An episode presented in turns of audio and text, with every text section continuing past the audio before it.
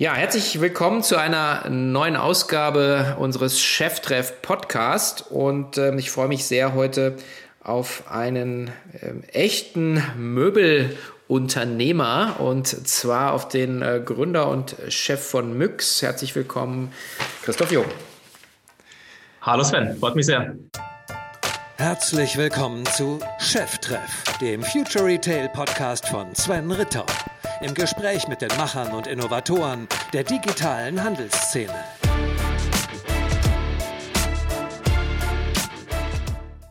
Ja, bevor wir loslegen, ein Hinweis auf unseren Partner dieser Cheftreff-Ausgabe, nämlich die Firma Sales Supply.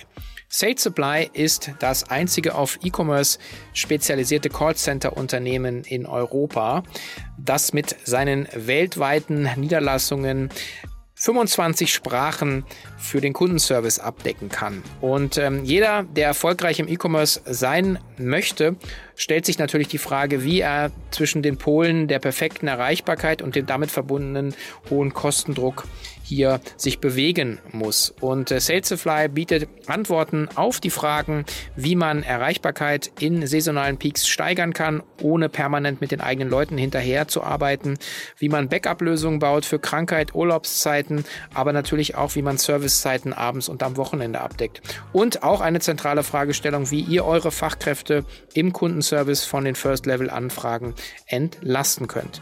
Unternehmen, die Sales Supply bereits im Einsatz haben, sind äh, Firmen wie Lampenwelt, Expert Elektronik, Connox, Christ, Hirmer, Alnatura und viele andere.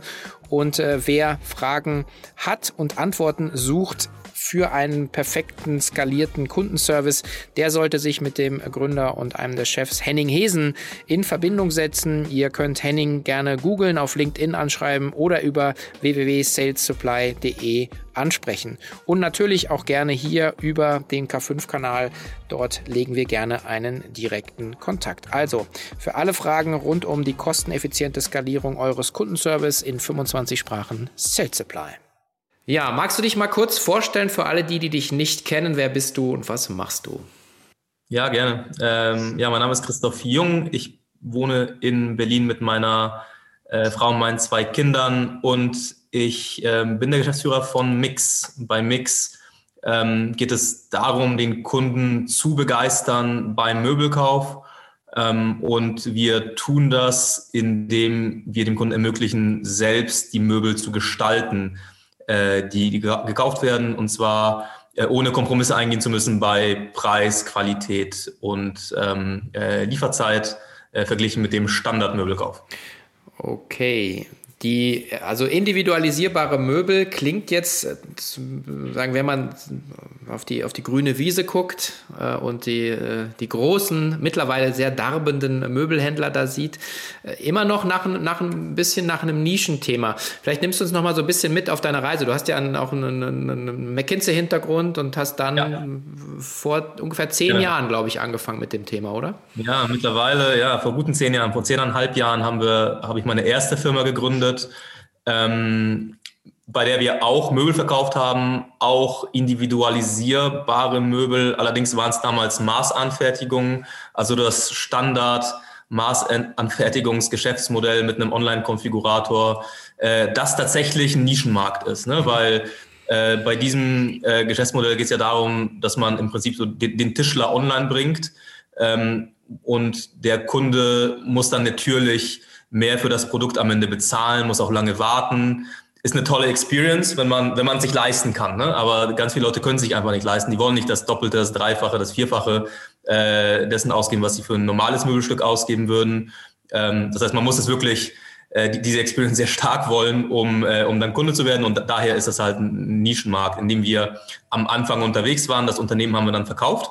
2013 an ein ja, an das nächste Amazon äh, damals. Das war, das hieß Fab.com. Mhm. Äh, ist, ähm, äh, Gibt's nicht mehr, ja, glaube ich, oder? War, war, eine interessante Geschichte auf jeden Fall. Äh, nicht, nicht, äh, am Anfang haben wir auch gelacht, äh, dann haben wir nicht mehr gelacht, als äh, äh, Fab dann untergegangen ist und unser, unser Unternehmen mit, mit, ein bisschen mitgerissen hat.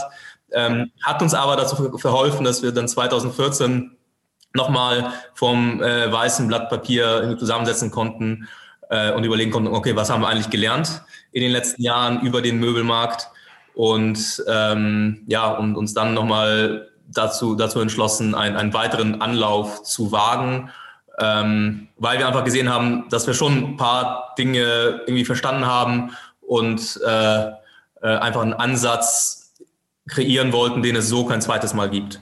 Mhm. Ähm, also was waren dann die genau, konkreten Learnings? Vielleicht aber das, so, so an, den, ja, an dem genau. Punkt, das wäre, glaube ich, ganz spannend. Ja, ähm, also wir haben gesehen, dass Individualisierbarkeit den Kunden begeistert, ähm, dass durchaus ein Markt dafür da ist. Und wenn du den Kunden halt einmal in, diesen, in dieser Experience drin hast, dann will er da auch nicht mehr raus, dann kommt er immer wieder. Ähm, und äh, also die, die, diese Kundenmetriken waren einfach, äh, waren einfach sehr, sehr stark. Ähm, und da haben einfach auch gesehen, dass, dass die Produkte, die bei uns gekauft haben, das waren einfach tolle, tolle Gegenstände. Ne? Und äh, die haben wirklich die, die Wohnzimmer und die, und die Wohnungen und, und die Häuser der Kunden wirklich aufgehübscht. Und, und daher kann dann, kam dann auch am Ende die, ähm, äh, die Begeisterung. Ähm, wir haben aber auch gleichzeitig verstanden, dass es einen Weg gibt, das Ganze viel einfacher, viel äh, ja, äh, skalierbarer, aber auch effizienter aufzubauen. Denn die Individualisierbarkeit, die wir damals angeboten haben, die, die hat halt total übers Ziel hinausgeschossen. Also ein Beispiel ist, wir hatten 350 äh, Farben zur Auswahl äh, in unserem Konfigurator, also den gesamten Rahlfächer plus noch irgendwie zig äh, verschiedene Holzoberflächen, das Ganze in ganz vielen verschiedenen Stärken. Äh, also ja, also schon, äh, schon eine Riesenauswahl. Und wir haben aber gleichzeitig gesehen, dass damals 64 Prozent unserer Sales Varal 9003. Ähm, und das ist weiß. äh, und äh, irgendwie mit, mit 10, 15 Farben hast du irgendwie 95 Prozent des Markts abgedeckt.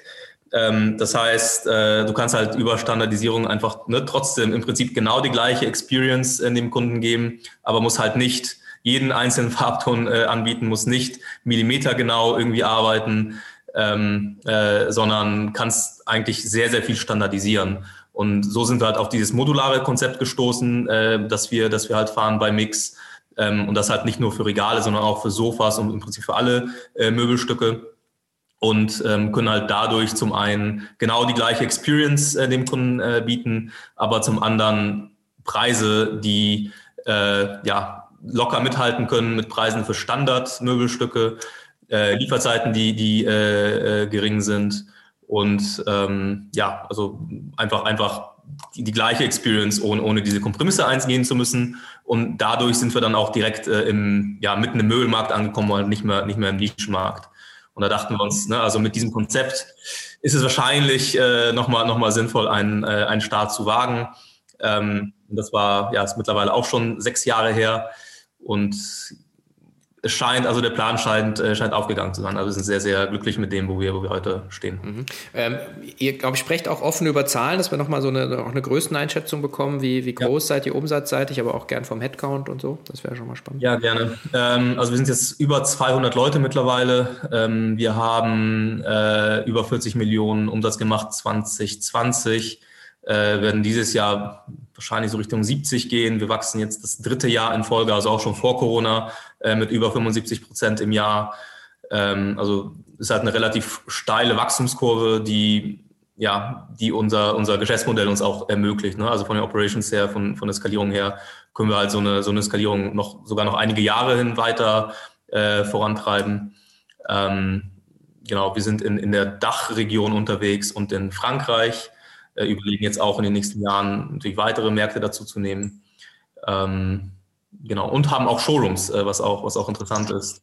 Ne? Also wir fahren den, äh, ja, so, so ein bisschen so eine ähm, äh, Multi-Channel-Strategie, weil wir daran glauben und das auch einfach dieses, dieses Feedback von unseren Kunden bekommen, äh, dass es denen schon wichtig ist, die Möbel einmal anzufassen, zu fühlen, äh, bevor sie den Kauf tätigen. Die sind wo dann, der, die Showrooms? In den großen Metropolen? Ja, genau. Die Showrooms sind in den großen Ballungsräumen. Also wir haben sechs Stück in Deutschland ähm, und dann haben wir noch einen in Zürich und einen in Paris. Mhm, okay.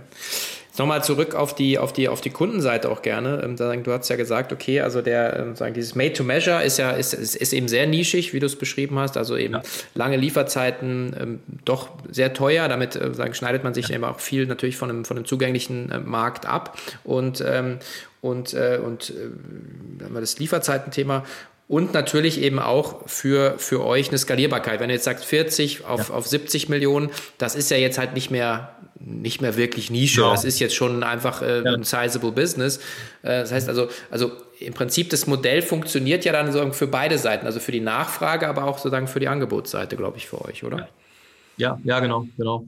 Ähm, ja, also ich kann mich noch erinnern, also bei dem, bei dem, bei dem alten Konzept, da ging es schon darum am Ende, also da, da hatten wir eine Größenordnung weniger als heute, aber da hatten wir wirklich keine Chance, weiter zu skalieren bei den Produzenten, mit denen wir zusammengearbeitet haben. Das heißt, wir haben tatsächlich schon auf, auf die grüne Wiese geschaut und äh, eine eigene Fabrik geplant, ähm, weil das so der einzige Weg war, um weiterhin mit, ja, mit, einer, mit einer hohen Wachstumsrate zu, zu skalieren bei, äh, bei einer Qualität, die wir uns halt vorgestellt haben und bei irgendwie auch einer Prozesskontrolle, die du halt brauchst in diesem, in diesem Bereich. Ähm, ne? Das heißt, und, und, und dann hast du halt natürlich auch das Problem. Ne? Hast einmal die, die Fabrik, da muss die halt auch irgendwie mit skalieren irgendwann. Ja. Ähm, äh, und also es gibt halt sehr wenig, im, gerade im Müllbereich, was irgendwie Industrie 4.0 angeht und Lot Size One. Ähm, das heißt, ne, auch, auch jeder, jeder Hersteller, mit dem du, mit dem du sprichst, der muss dann halt auch am Ende wirklich eine, eine eigene Linie für dich bauen, für deine Produkte bauen. Und dann ist das für, für den auch fast ein Startup, ne? Und, und er muss das dann halt auch mit dir zusammen irgendwie mitskalieren. Ähm, und ist auch ein riesen, riesen Investment. Ne? Deshalb ist dann stellt sich dann irgendwo die Frage, okay, machst du es direkt selber ähm, und probierst es dann halt ja noch, noch besser zu steuern. Ähm, und momentan haben wir halt dieses Problem zum Glück gar nicht, weil wir einfach nur, also wir kaufen ja noch nicht mal Möbel ein bei unseren Herstellern, sondern nur einfache Module ähm, und die halt ja, sehr, die, die einfach sehr, ja, sehr, sehr effizient produziert werden können. Ne? Also stell dir mal vor, so ein, so ein, so ein Regalboden weiß, den kaufen wir irgendwie 5000 Mal äh, in, äh, der passt irgendwie vielleicht 5000 Mal auf, auf den Truck drauf und für einen Hersteller heißt einfach nur, der nimmt eine große MDF-Platte, schneidet sie 5000 Mal auseinander, lackiert sie 5000 Mal, packt sie ein und, äh, und schickt sie uns. Äh, statt, ne, also auch, also der, der Vergleich zu damals ist natürlich total crazy, aber auch ähm, wenn du das mit einem normalen äh, Produkt ähm, äh, vergleichst, mit einem zum Beispiel mit einem Sideboard, ähm, das dann irgendwie bestellt wird von, von, von, von einem Wettbewerber von uns. Ne? Das, das ist halt ein Sideboard, das besteht aus, sagen wir, 50 Teilen. Ähm, das wird dann irgendwie 20 Mal gekauft äh, von, dem, äh, von dem Retailer. Da muss der Hersteller diese 25 von den 50 Teilen kann er vielleicht selber bauen, 25 muss er irgendwo anders einkaufen. Da muss er die ganze Produktions, Produktion planen. Dann wird das alles halt verpackt in riesen, riesen Boxen dann geht das halt irgendwann ins, ins Lager raus.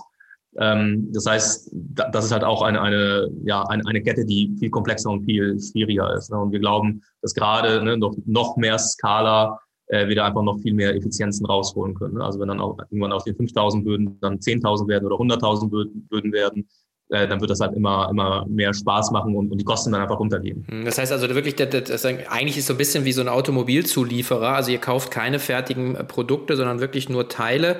so ein bisschen der tayloristische Ansatz. Der, ja, der, der, der, der Produzent wird letzten Endes äh, gar nicht mehr im Endprodukt äh, denken müssen, äh, was für ihn ja. natürlich gut ist.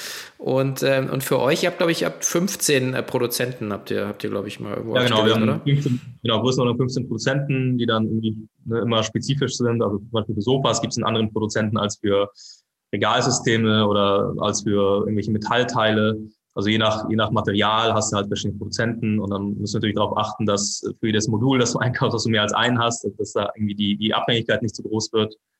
Ähm, genau, und dann lagern halt die Module bei uns, bei uns im Warehouse. Ne? Und wenn du eine Bestellung äh, aufgibst als Endkunde, ist das für uns halt eine Stückliste äh, von Modulen und dieses, also die, dieses Customization und wo, wo, dann die Module zum Produkt zusammenkommen, das passiert halt erst ganz, ganz spät äh, in, der, in der Kette. Ne? Mhm. Okay. Bis dahin ist alles durchstandardisiert. Das heißt aber auch, ich erhalte im Prinzip, sagen jetzt gerade in dem Regalsystem, erhalte ich dann, dann Einzelteile, die ich, die ich dann sagen selber zusammenbaue oder erhalte ich das fertige kannst Produkt? Du, genau. Also du, du erhältst Einzelteile, die, die flatpacked sind. Du kannst sie selber zusammenbauen. Du kannst auch unseren Aufbauservice bestellen, ähm, der das dann für dich, äh, für dich übernimmt. Aber am Ende ist es halt ein, ja, so, so eine Art Baukasten. Ne? Also sowohl bei den Realsystemen als auch bei, bei den Sofas äh, kriegst du natürlich dann entsprechend größere Sofamodule, die dann eigentlich zusammengesteckt werden müssen. Ähm, aber ja, genauso funktioniert das. Mhm, gut, wobei bei den Sofas, stell mir vor, da dann kriegt man ja wahrscheinlich dann so das, das fertige bezogene Teil. Das muss ich dann nicht noch selber genau. beziehen. Ja, natürlich. Ja, genau. genau. Okay. genau. Da hast du halt, das hat irgendwie vielleicht noch, noch die Füße, die du da drunter anbringst oder vielleicht noch die, die Armlehne, die dann irgendwie reingehakt wird. Aber das ist dann genau die gleiche Experience, die du, die du woanders auch hast. Mhm, okay. Jetzt, ähm, also ich finde es total faszinierend, weil ihr habt ja im Prinzip so dann äh, das, das, ihr nehmt das Lager weg vom, vom, vom, vom Lieferanten. Ja, ähm, also ihr mhm. sagen, sagen, eigentlich ja, geht eigentlich, eigentlich in die Wertschöpfungskette rein und zieht es sozusagen dann ja zu euch. Finde ich, äh, finde ich, finde ich super cool. Ähm, wie ist es dann abgebildet für den Kunden? Weil das ist ja, glaube ich, auch nochmal die spannende Frage. Also wir hatten am K5 TV ja auch die Gelegenheit, da schon ein bisschen drüber zu sprechen. Ich habe ja auch gesagt, ich habe die ein oder andere nicht so gute Experience gehabt, ehrlich gesagt. Also gerade bei Herstellern. Ähm, ein, mhm. zwei waren ganz okay. Ähm, aber es ist ja, äh, also wenn ich mir das jetzt als Kunde zusammenstelle bei euch, dann da gibt wahrscheinlich die höchste Abbruchrate, wenn das nicht funktioniert. Also letzten Endes braucht ihr einen richtig guten Konfigurator, nehme ich an.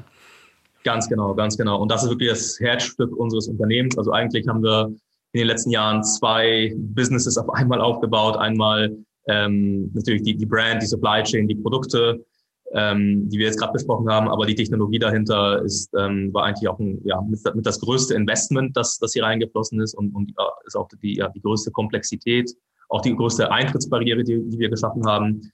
Ähm, und zwar geht es halt darum, tatsächlich, wie du gesagt hast, diese äh, User Experience und diese Customer Customization Experience irgendwie so, ja, so so einfach und intuitiv zu gestalten, wie es geht, aber auch auf eine Art und Weise, dass es wirklich dem Kunden, dem Kunden Spaß macht und den Kunden inspiriert, irgendwie Dinge, Dinge auszuprobieren. Ähm, und das haben wir geschafft, indem wir ähm, im Prinzip in unseren Konfiguratoren zwei Dinge vereinen. Und zwar auf der einen Seite sind sie fotorealistisch. Das heißt, ne, du siehst halt das Möbelstück genauso vor dir, ne, wie es dann bei dir auch später in, dein, in deinem Wohnzimmer aussehen wird. Und zum anderen kannst du die Form des, des Gegenstands äh, anpassen in Realtime in deinem, in deinem Browser. Und normalerweise hast du halt nur eins von diesen beiden Dingen äh, in, in anderen Konfiguratoren. Also entweder sehen die schön aus, aber dann kannst du halt damit sehr wenig machen. Also du kannst dann vielleicht den, den Bezug des ganzen Sofas ändern oder, oder vielleicht andere Füße noch drunter klicken. Aber, aber das war's. Äh, oder sie sehen, oder du kannst halt ganz viele Dinge damit machen, aber dann sehen sie halt aus wie ein Computerspiel.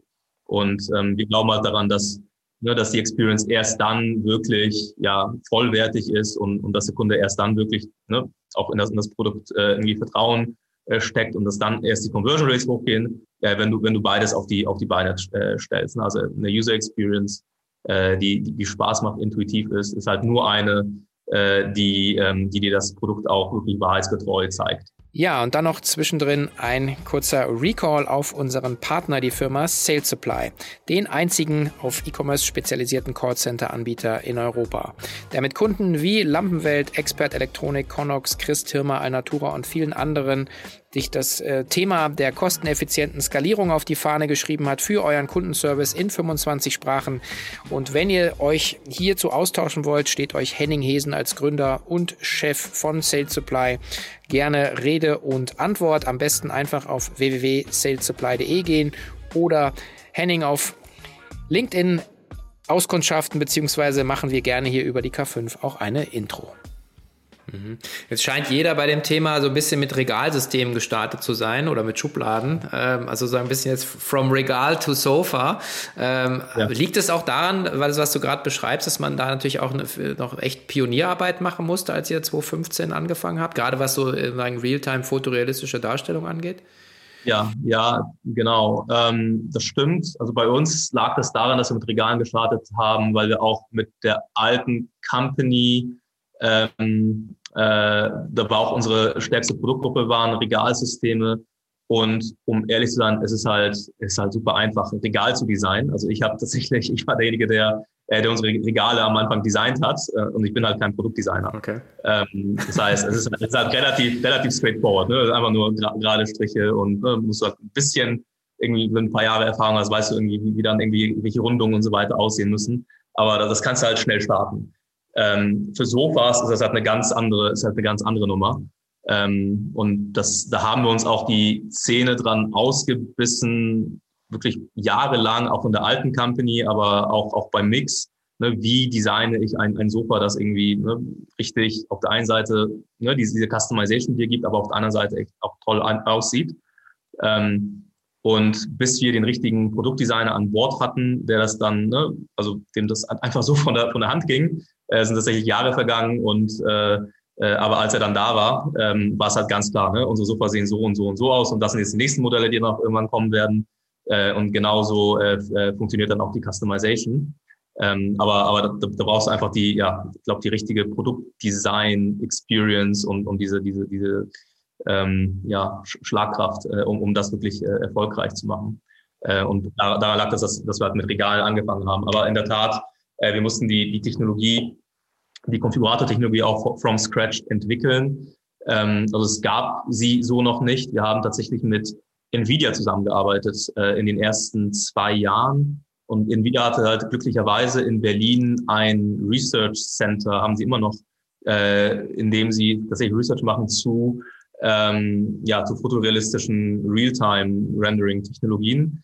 Ähm, und dass er, der, erste Konfigurator, den wir gelauncht haben, lief auch mit Nvidia-Technologie. Allerdings äh, hat da das Rendering gute zwei Sekunden gedauert. Das heißt, du hast immer zwei Sekunden gewartet, bis das Bild kam, nachdem du die, ähm, die Änderung gemacht hast im Konfigurator. Und das war halt eine User Experience, die, die war halt nicht gut genug. Ne? Also gerade auf dem, auf dem mobilen Endgerät willst du halt direkt das, das Ergebnis sehen. Und ne, dann musste sich halt unser Programmierteam einmal äh, ja, zu, zusammensetzen und äh, zwei Jahre lang oder gute zwei Jahre lang haben sie dann eine eigene Rendering-Engine gebaut. Also ne, das ist halt die Software, wo wirklich die Physik stattfindet, wie ein Lichtstrahl äh, durch den Raum fliegt, dann auf eine Oberfläche stößt, dann eine bestimmte Textur äh, diese Oberfläche irgendwie hat und du dann irgendwie berechnest, wie das Licht dann genau reflektiert wird und so weiter. Und dann berechnest du dieses, dieses fotorealistische Bild. Ähm, und äh, genau, die haben halt geschafft, äh, diese Rendering Engine so zu bauen, dass sie zehnmal schneller ist. Also wir sind jetzt bei 0,2 Sekunden. Okay, wow. Ähm, und ähm, momentan denken wir darüber nach, wie wir jetzt Richtung 0,02 Sekunden kommen sogar. Ähm, das heißt, also da, da steht halt einfach ganz viel irgendwie Brainpower drin, diese, diese Technologie halt so hinzukriegen, dass sie auch wirklich performt am Ende. Hast du das gedacht, als ihr denn diesen Restart gemacht habt mit, mit Mix, äh, dass, dass ihr so eigentlich im Herzen eine Tech-Company seid, werdet, sein ah, müsst? Ich, äh, nee, ich, ich habe ganz ehrlich, das habe ich nicht gedacht. Äh, ich dachte, ich dachte, das, das wird einfacher. Ich dachte, es wird irgendwas auf der Shelf geben, äh, das wir nutzen können und das irgendwie stabil läuft und mit, mit dem wir dann irgendwie weiterarbeiten. Ich hätte nicht gedacht, äh, dass wir tatsächlich ein Team haben werden aus 3D-Experten, die die Technologie für uns weiterbauen jeden Tag, äh, weil sie so nicht auf dem, auf dem Markt gibt. Ähm, also das, äh, das, das war durchaus eine Überraschung. Ja, ja ist auch, also was finde ich halt so schön am, am, am Unternehmer-Dasein, äh, dass das irgendwie sich, äh, ja, so, so im Prinzip ja dann einfach äh, Dinge in den Weg schmeißen, Hindernisse, die man immer überkommen muss und dann kommt es aber raus, wenn du es schaffst, offensichtlich ja bei dem Tempo, bei dem ihr jetzt unterwegs seid, wo man dann auf einmal ja auch so ein, so ein fast sogar einen unfairen Wettbewerbsvorteil ja sich dann erarbeitet hat, muss man sagen, oder? Ja, genau. Also es ist halt, ja, es, es, dauert, es dauert sicher, sich so, sowas, äh, sowas zu kopieren. Ne? Und ähm, ja, es ist auf jeden Fall auf jeden Fall ein Riesenvorteil, den, den wir da haben und ja, sind momentan sind super glücklich, dass halt dieses Rieseninvestment in diese Technologie jetzt äh, Früchte schlägt ähm, und dass, dass, dass die Developer das tatsächlich geschafft haben. Also das war wirklich eine schon irgendwo war es auch ein Make or Break. Ne? Und ähm, ich glaube, wenn du dann äh, an, an, an, so einem, an so einem Punkt bist und es, es muss einfach funktionieren, ja. dann, dann funktioniert es auch.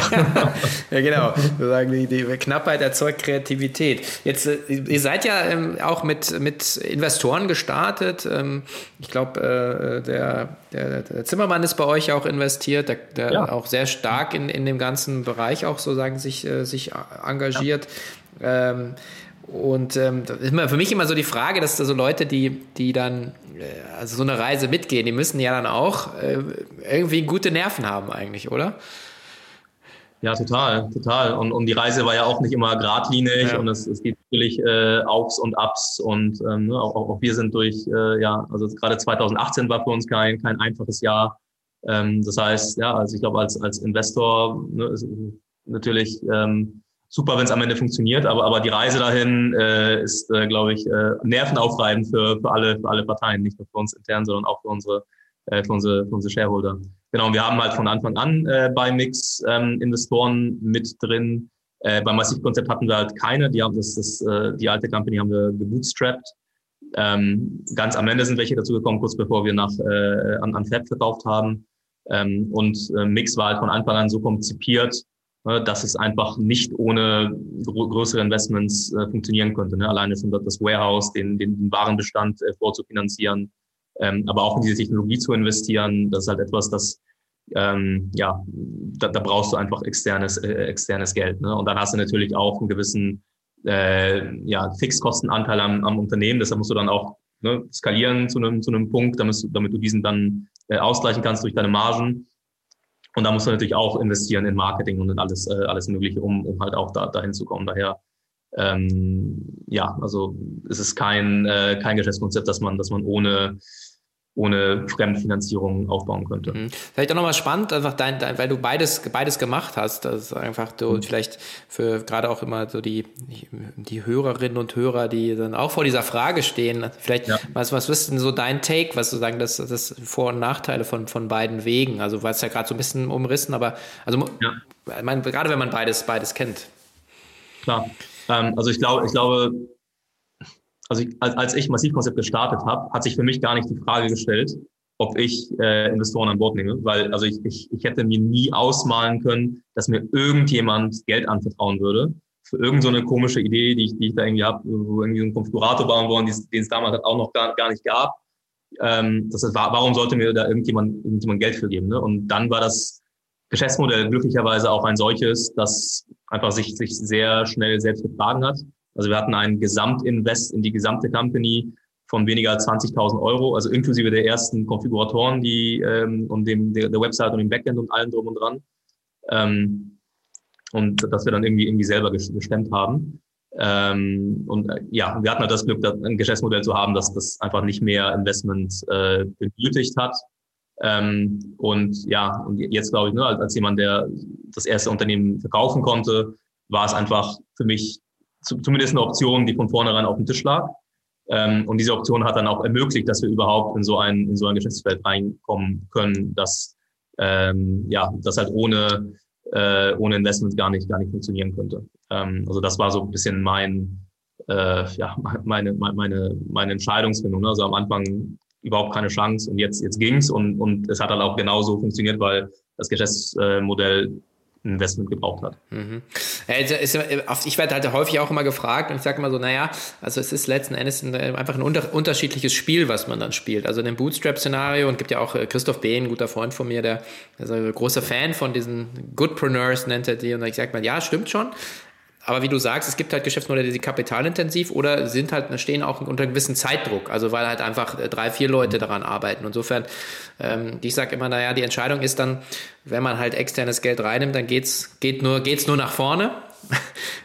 geht ja nicht anders und bei euch wahrscheinlich ja. dann auch. Und äh, es ist natürlich so, dass man irgendwo äh, die Firma dann anfängt, abzugeben. Ja, also dass, dass man sie dann eben, man ist halt nicht mehr Alleinherrscher oder Alleinherrscherin. Ja, aber mein ja, gut, das ist genau. Und ich glaube, ich glaube, hier ist halt wichtig, dass, dass halt die Interessen aligned sind. Ne? Also ich glaube, ne, wenn, wenn du den VC reinholst oder andere, andere Investoren raus, auch, auch bei Business Angels. Ne? Ich glaube, wie du gesagt hast, ne, es geht dann nur nach vorne und du musst halt mit dem ein bisschen mit, mit dem Größenwahn von Anfang an in, ins Rennen gehen, dass du daraus ne, irgendwie für die nächsten zehn Jahre oder, oder noch länger äh, da halt was richtig, richtig, richtig Großes äh, bauen willst und da irgendwie total, total dran glaubst und da halt alle, alle deine Energie reinsteckst. Ne? Ich glaube, wenn du, wenn du halt denkst, ja, na, ich mache das jetzt mal zwei Jahre und dann, ne, dann will ich irgendwie vielleicht raus und ne, dann ne, vielleicht irgendwie eine, weiß ich nicht, eine, eine Drei-Tage-Woche oder, oder, oder sowas, dann ist es, glaube ich, einfach schwerer, schwerer vereinbar. Und ich glaube, wenn, wenn aber diese Interessen halbwegs aligned sind,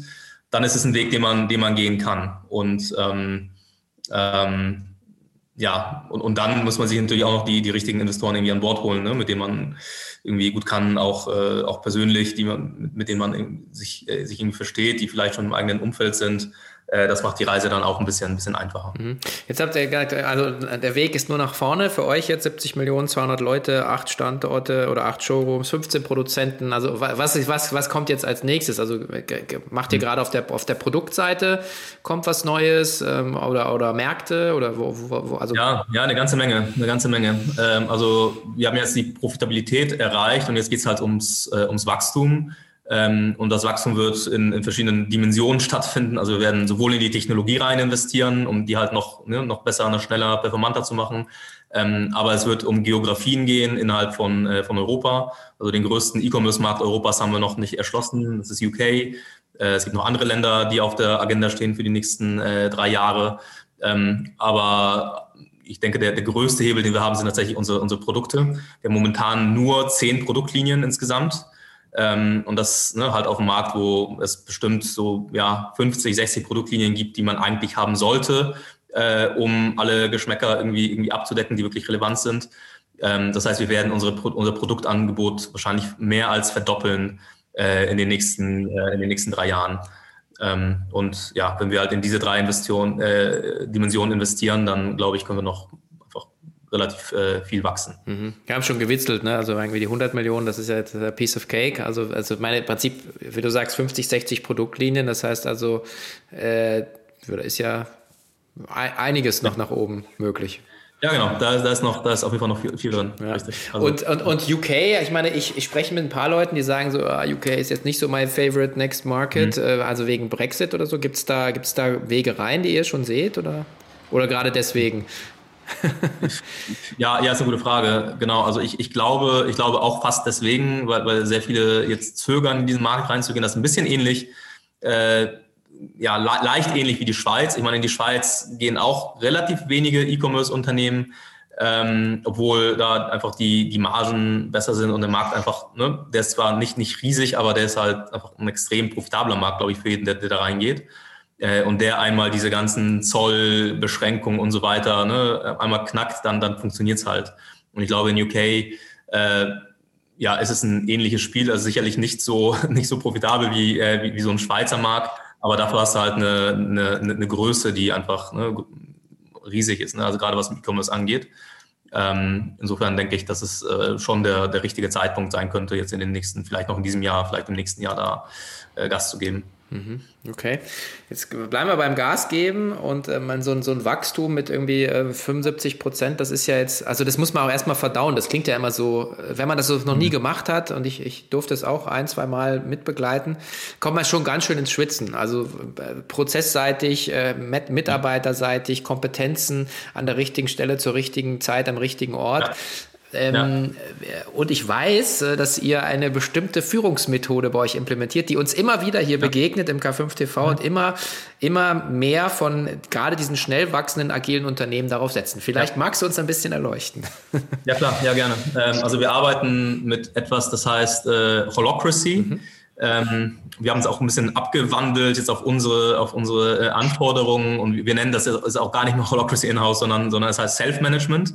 Das heißt, es geht halt darum, ähm, den Mitarbeitern äh, einfach ganz viele Freiheiten zu geben in ihren sehr klar definierten Rollen. Das heißt, es geht, es geht weg von, von Titeln hin zu Rollen. Also du hast eine oder mehrere Rollen, die äh, ihre, ihre ähm, Verantwortlichkeiten definiert haben, aber auch ihre, ihre ganz klaren Ziele haben. Äh, und innerhalb dieser Rollen können halt die Mitarbeiter im Prinzip machen, was, sie, was sie wollen. Mitarbeiter heißen auch übrigens bei uns, bei uns Partner und es geht halt darum, dass wirklich jeder on-eye-Level ist. Ne? Also es geht ähm, darum, dass es halt eine, eine relativ ja, flache Hierarchie ist durch, durch das gesamte Unternehmen, äh, wo jeder ernst genommen wird, wo jeder auch irgendwelche Probleme und so weiter ähm, und, und, und Anstöße äh, vortragen kann und, äh, und ernst genommen wird.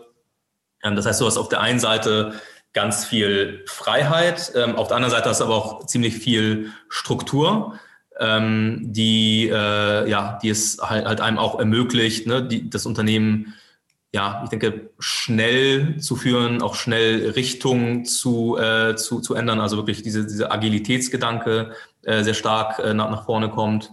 Ähm, und du hast einfach, ja, also im Prinzip funktioniert das Ganze wie so, wie so ein, ja, wie, wie so ein organischer Org-Chart, der immer weiter wächst und der immer weiter von, von der gesamten Organisation weiterentwickelt wird und wo alles auch explizit ist und explizit sein muss. Ne? Also wer arbeitet woran, mit wem, in welcher Rolle, mit welchen, äh, mit, mit welchen äh, Domänen, äh, wer da welche Entscheidungen äh, zu welchen Themen treffen. Und genau dieses, dieses ganze System, das ja am Ende ein Unternehmen ausmacht, das aber ganz häufig ähm, ganz häufig implizit ist und nicht irgendwo niedergeschrieben ist. Und dieses, dieses System ist einfach, ne, das wirklich explizit zu machen und auch das ganze Unternehmen daran, daran mitarbeiten zu lassen, ist einfach die, die große Stärke von diesem, von diesem, äh, ja, von, von, dieser, von diesem Setup. Hm. War das, hat sich das so ergeben aus einer Notwendigkeit heraus, dass ihr gemerkt habt, ihr seid irgendwie an, an so, was ich, so, so, von so einem Glas-Ceiling irgendwie gestoßen von der, von der Organisation oder hat sich das ergeben? Ja. Ja, das war, das war interessant. Bei uns war es so, dass wir vor über fünf Jahren genau dieses, äh, dieses Konzept ausgerollt haben in unseren Operations. Und Operations sind ungefähr die Hälfte, die Hälfte unseres Unternehmens. Ähm, und ähm, vor zwei Jahren, also nachdem das dort drei Jahre lief, äh, war Operations, ich glaube, in der Unternehmensentwicklung und Struktur und Governance dem Rest der Firma meilenweit äh, da, da, davon gelaufen. Ähm, während ne, die, der Rest der Firma irgendwie noch probiert hat, hier machen wir noch OKRs und ne, probieren wir noch die, diese, diese irgendwie äh, Schiene und, äh, und, und jene Schiene. Ähm, und wir haben einfach gesehen, dass, dass, es, dass da dieser Rollout so mega erfolgreich war und haben uns dann vor, ja, mittlerweile vor guten zwei Jahren dafür entschieden, das für den Rest der, äh, der Company auch zu tun. Ähm, und seitdem, ne, also ich glaube, wir hatten dann ein Jahr, das echt äh, ja schon schon challenging war. Jetzt wirklich, ne, das geht auch ganz viel um, um Mindset-Shifts äh, und um Change Management. Ähm, und ne, dann hast du natürlich nicht nicht jeden, der auch in so eine in so eine Struktur wirklich wirklich reinpasst. Ähm, äh, aber dann nach circa einem Jahr hat man schon wirklich gesehen, okay, jetzt, äh, jetzt funktioniert es besser. Und mittlerweile ist das, ja, würde ich schon sagen, eine relativ große Stärke von unserer, von unserer Firma und auch beim, beim Hiring ein riesen, äh, riesen Vorteil. Ähm, weil ja, ich glaube, die, die jetzige Generation, aber ja, im Prinzip jeder, jeder Mensch, der wirklich selbstbestimmt äh, agieren will und ähm, äh, unabhängig arbeiten will und nicht gemicromanaged werden will, ähm, sich eigentlich in so, einer, in so einer Struktur relativ schnell wohlfühlt. Mhm. Ich, ich stelle mir das, also dieses Explizite ist natürlich dann auch, ähm, es ist ja sehr, ja, wie ich so schon sagte, sehr transparent. Ähm, ja. Da muss man natürlich dann auch eine, eine Kultur haben, die dann auch achtsam damit umgehen kann, weil das ist natürlich, äh, es geht ja nicht um jemanden anzählen oder, oder sagen, schlecht machen, sondern einfach zu machen, klar zu machen, ne, welche, warum arbeitet jetzt wer mit wem zusammen, um welches Ziel zu erreichen. Ne? Und das gilt aber auch für den ja. Chef, glaube ich. Ne? Also der Chef muss sich ja. ja. dann auch, ist ja nicht immer, dass der Chef entscheidet, sondern der Chef ist ja dann auch in der Rolle ja. des Zuarbeiters, Mitarbeiters und so. Ne? Richtig, genau. Ich habe auch mehrere Rollen innerhalb des Unternehmens, die jetzt gar nicht mal ne, die, die Chefrolle sind. Ähm, und ne, also, also ein, ein äh, so, so, so, der größte symbolische Akt bei der Einführung so einer, so einer Unternehmensstruktur ist einfach, dass man die Kontrolle abgibt.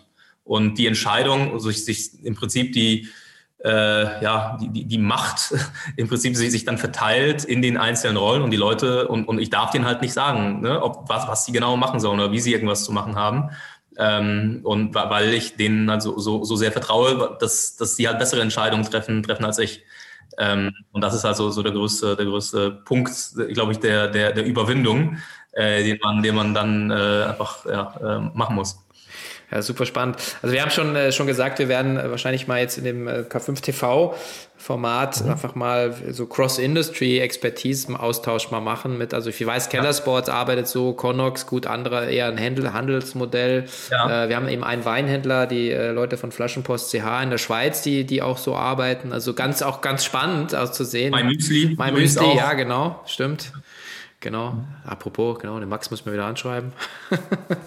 ähm, ja, super, super cool. Also ich glaube auch, also ist wahrscheinlich auch ein, ein Teil eurer Erfolgsstrategie ne, in den letzten Jahren. Also das ist so ein. Ich glaube, ich glaube mit, mit, mit, mittlerweile ja. Ähm, auch gerade, glaube ich, wie, wie, wir uns in den letzten zwei Jahren ähm, äh, entwickelt haben, hat sicherlich auch was mit der Unternehmensstruktur äh, und auch mit der Unternehmenskultur zu tun, die, die daraus so ein bisschen auch, auch resultiert. Ähm, ja, ganz, äh, ganz klar. Und, und ich, ich glaube auch daran, dass man ja schon irgendwie eine sehr starke Unternehmenskultur braucht, um, um wirklich groß werden zu können. Ich meine, wenn du dir weiß ich nicht, Amazon anschaust, ne, wie die, wie die jetzt irgendwie Meetings abhalten, auch wenn du dir so einen Goldman Sachs anschaust, ne, ich glaube, ne, wenn du halt so sehr, sehr irgendwie starke ähm, äh, einfach Prozesse hast oder ein, eine sehr, ja, äh, ja, ich denke, ich denke, eine, eine, eine Kultur aufbaust, die einfach ähm, nicht nur anders ist, sondern, sondern auch noch ne, irgendwie diese Agilität vor, vorantreibt, ähm, hast du etwas eventuell geschaffen, dass das wirklich länger überdauern kann und auch, auch stärker durch, äh, durch verschiedene, verschiedene Änderungen im, im Markt kommen kann. Hm, ja, wir haben, wir haben glaube ich, alle im BWL oder VWL-Studium, was auch immer, aber zumindest mal über Peter Drucker gestolpert, glaube ich, Culture Eats Strategy for Breakfast. Und das ist letzten Endes ja sozusagen die, die modernste Variante davon, denke ich mal, ja. Ja.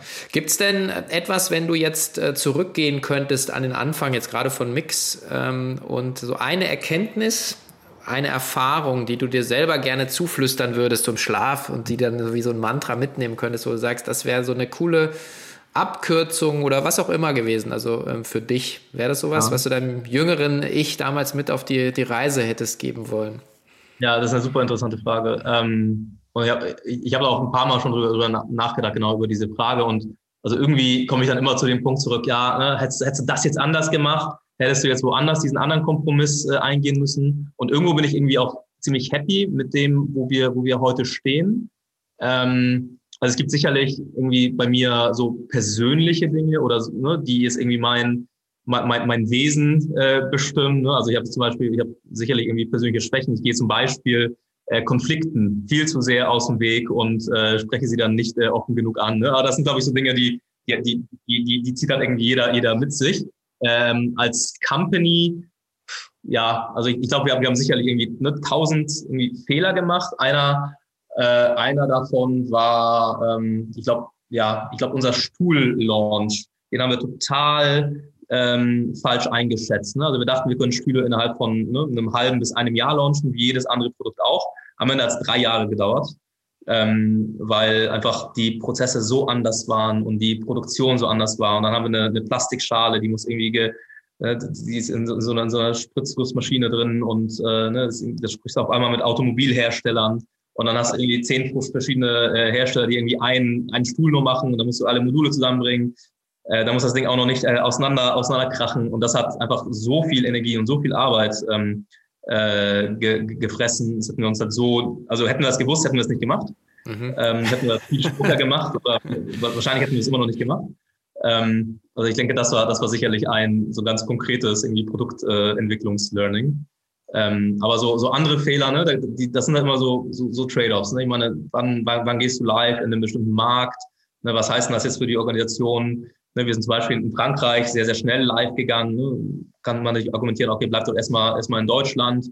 Ne? Aber dann hätten wir, weiß ich nicht, irgendwelche Investoren aus Frankreich nicht bekommen auf der anderen Seite oder ne, wären dann irgendwie weniger gewachsen. Und ja, also es, ich glaube, im, im Nachhinein, also mir fällt es halt schwer zu sagen, okay, das war jetzt ein weiß ich nicht, etwas, das, das ich, das ich mir jetzt irgendwie zuflüstern würde, außer, außer so ganz entweder so wirklich so persönliche Dinge, mhm. ne, wo ich mich selber, wo ich selber meine, meine Schwächen äh, irgendwie ähm, äh, ja daran hätte probieren können zu, zu, zu arbeiten.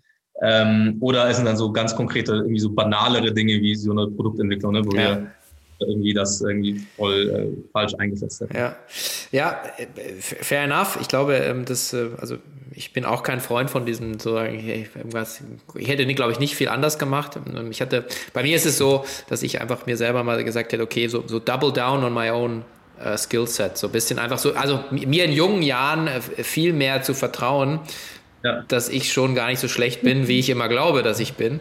Und, ja. äh, und, und, das wäre so, es geht gar nicht um monetär, einfach zu sagen, okay, nee, komm jetzt, jetzt voll rein und, äh, ähm, und äh, weil man stellt dann ja fest, äh, also die anderen kochen halt auch nur mit Wasser. Also das finde ich so ja, ganz. Ja, interessant, dass du sagst. Ähm, also das, das, das, muss ich ganz ehrlich sagen. Ähm, also da bin ich so größenwahnsinnig, okay. äh, dass, dass, ich äh, dieses Problem, glaube glaub, glaub, glaub ich, nie hatte. Also ich, ich, bin so immer, weiß ich nicht, sowas von überzeugt von, von der Richtung, in die, in die wir rennen und auch in den nächsten zehn Jahren oder fünf Jahren oder wie auch immer lange äh, rennen werden. Und ähm, also ja, also da, da irgendwie die, die, dieses Vertrauen zu haben äh, in, in die Zukunft, auch in die Entwicklung, also gerade gerade was, was die Company angeht äh, ist irgendwie bei mir immer, also ja, ganz, ganz oben. Also auch, auch in den schlechtesten Zeiten. Also ich glaube, ich hatte mit sehr vielen Leuten auch bei uns aus dem Top-Management, ne? also als, als Beispiel, ne? also 2018 habe ich erwähnt, ne? da hatten wir so ein paar Probleme auch in den Operations, wo, irgendwie unser Warehouse-Management-System nicht, nicht funktioniert hat eine ganze Zeit. Ne? Und da ne, hatte ich auch Gespräche mit dem Top-Management, wo ne, die Leute gesagt haben, ey Christoph, glaubst du wirklich, das funktioniert hier alles noch? Ja. ne, glaubst du wirklich, äh, ne, dass das ganze Ding macht noch Sinn? Ne, und, und auch in diesen härtesten Momenten konnte ich halt mit voller Überzeugung immer sagen, ja, natürlich funktioniert das, weil ne, das ist jetzt irgendwie ein kleiner Hiccup und schau mal hier, wir, wir arbeiten daran, daran, daran. Äh, und guck mal, guck dir mal diesen Markt an, guck dir mal diesen, diesen Wettbewerb an, ey, das, das kriegen wir hin. Ähm, und äh, ja, also das ist ja etwas, das glaube ich, ja, nie, äh, ich, ich, glaub, ich glaube fast, ja, fast, Ich weiß nicht, ob das, ob das vielleicht sogar, sogar, sogar eine Schwäche sein könnte, halt sogar, sogar zu sehr äh, in, in, so, nee, in, so eine, in so eine Richtung. Glaube ich nicht, offensichtlich ja nicht, weil sonst wärt ihr nicht da, äh, wo, wo, ihr seid. Und ich meine, du hast ja wunderschön jetzt in den letzten 40 Minuten beschrieben, äh, was ihr an, einfach an, an Substanz und Assets da jetzt aufgebaut habt. Sowohl wirklich physisch, aber eben auch, also meinetwegen die Software, ähm, aber eben natürlich auch an, an Kultur. Insofern bin ich da sehr bullish. Also ein schönes äh, Schlusswort der Größenwahn, äh, der sich sozusagen dreht in äh, unternehmerischen Erfolg. Also vielen, vielen Dank. Tolles Gespräch, lieber Christoph. War echt spitze. Vielen Dank. Ja, hat mich auch sehr gefreut, Sven. Danke für das Gespräch und mach's gut. Bis bald. Ciao. Ciao. Ja, und zu guter Letzt noch ein Hinweis in eigener Sache. Wir sind natürlich immer daran interessiert, den Cheftreff für euch als Hörerinnen und Hörer besser und interessanter zu machen. Deswegen haben wir eine kleine Umfrage uns ausgedacht, die wir hier in den Shownotes verlinken. Und wir versprechen euch, das geht ganz schnell, kurz und schmerzlos. Wir würden uns freuen, wenn ihr uns euer Feedback hinterlasst und äh, ein paar Fragen beantwortet. Also die Cheftreff Podcast Umfrage hier in den Shownotes. Vielen Dank.